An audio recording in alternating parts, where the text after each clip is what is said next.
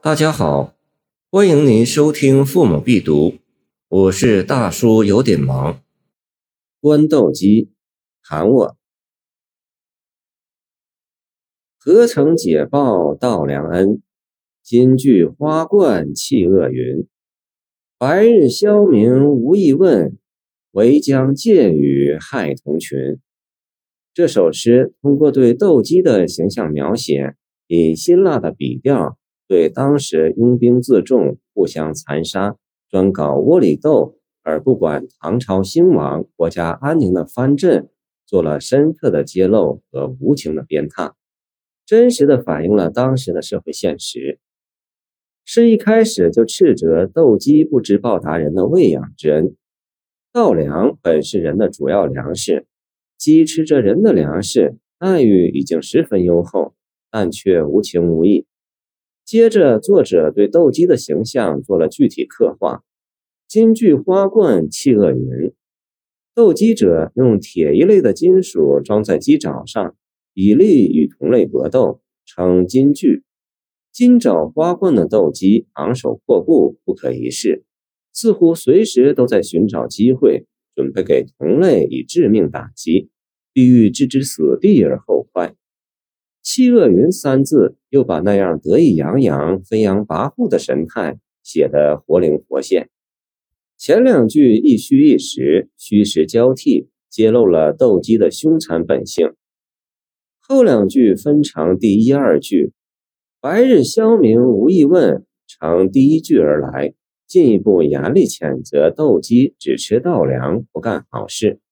枭即猫头鹰。古人以为猫头鹰是凶恶的害禽，白日消明是指猫头鹰在光天化日之下为非作歹。面对这样凶恶的敌人，斗鸡却根本不想去做斗争，甚至连问都不想问一下。他何曾解报道良恩？简直没一点心肝。最后一句“唯将借雨害同群”成第二句，借雨与金句相对。据《史记·鲁周公世家》载，既是斗鸡，倒芥子酒不其鸡羽上，可以刺伤对手之鸡目，有类暗器伤人。这两句是虚实相生，每句虚中有实，实中有虚，交错描写和谴责。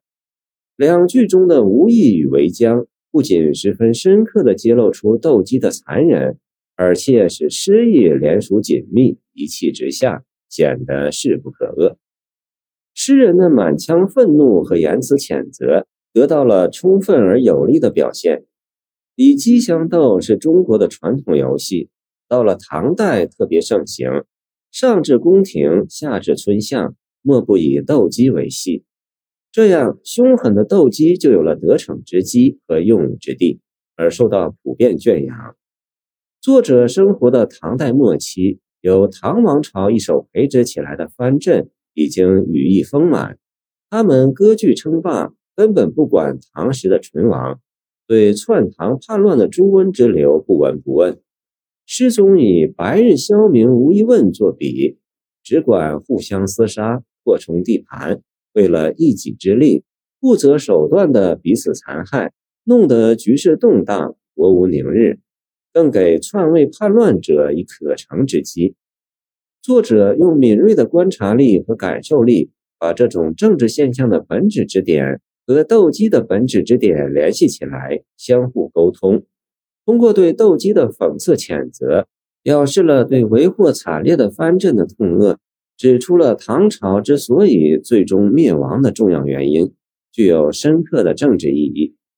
诗中看来句句是在写鸡骂鸡，但却句句是在写人骂人，而且写得生动形象，骂得痛快解恨，在嬉笑怒骂中成就了这首颇具讽刺意义和战斗意义的小诗。